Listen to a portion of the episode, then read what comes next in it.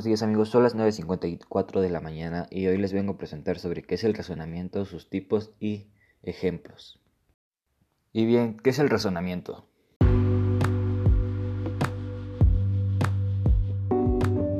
Es el producto de un conjunto de habilidades cognitivas complejas a través de las cuales somos capaces de relacionar y vincular diferentes informaciones de forma estructurada. Una vinculación que permite establecer diferentes estrategias argumentos y conclusiones en función de dicha estructuración de la información. Razonar nos permite elaborar nueva información e ideas en base a un conjunto de reglas, algo que nos permite establecer y formar elementos tales como pensamientos, creencias, teorías, ideas abstractas, técnicas o estrategias. Asimismo nos permiten encontrar relación de los problemas o situaciones con las que nos encontramos.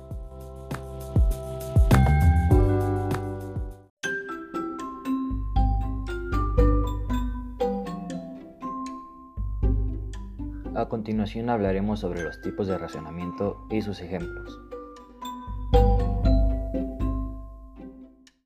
Número 1. Racionamiento deductivo. Es el tipo de proceso cognitivo que utilizamos para llegar a una deducción. Se basa en la creencia de una premisa o una afirmación universal para llegar a obtener una conclusión para cada caso particular. Así se va de lo general a lo particular, pudiendo realizar conclusiones para un caso concreto basadas en la suposición o deducción a partir de lo que consideramos globalmente cierto.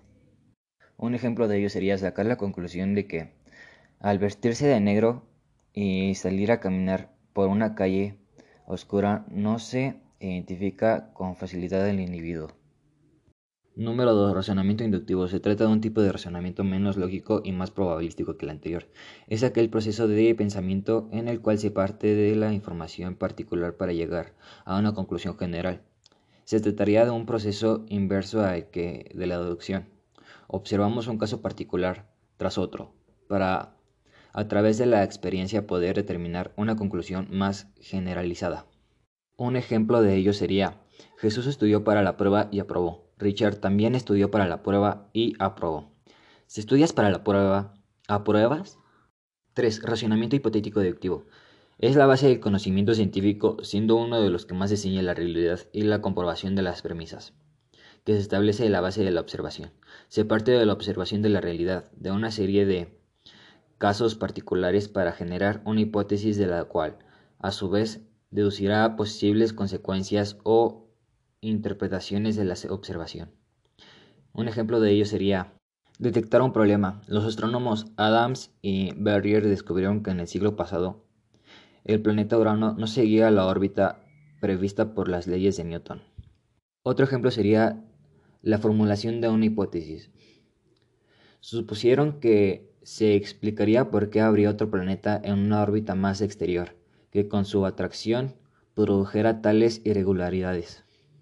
Y por último, número 4. Racionamiento transductivo. Es considerado típico de la primera infancia, cuando aún somos incapaces de establecer un razonamiento que vincule causas y efectos, y podemos llegar a asociar elementos que no tienen nada que ver. Esta se basa en la de combinar diferentes informaciones separadas entre sí para establecer un momento, creencia, teoría o conclusión. En realidad se tiende a vincular información específica o particulares sin generar ningún tipo de principio de teoría y sin llegar a buscar una comprobación. El ejemplo de ello lo podemos encontrar en el tipo de reflexión que suelen hacer los niños que pueden llegar a pensar. Por ejemplo, está nevando porque ese día se ha portado bien.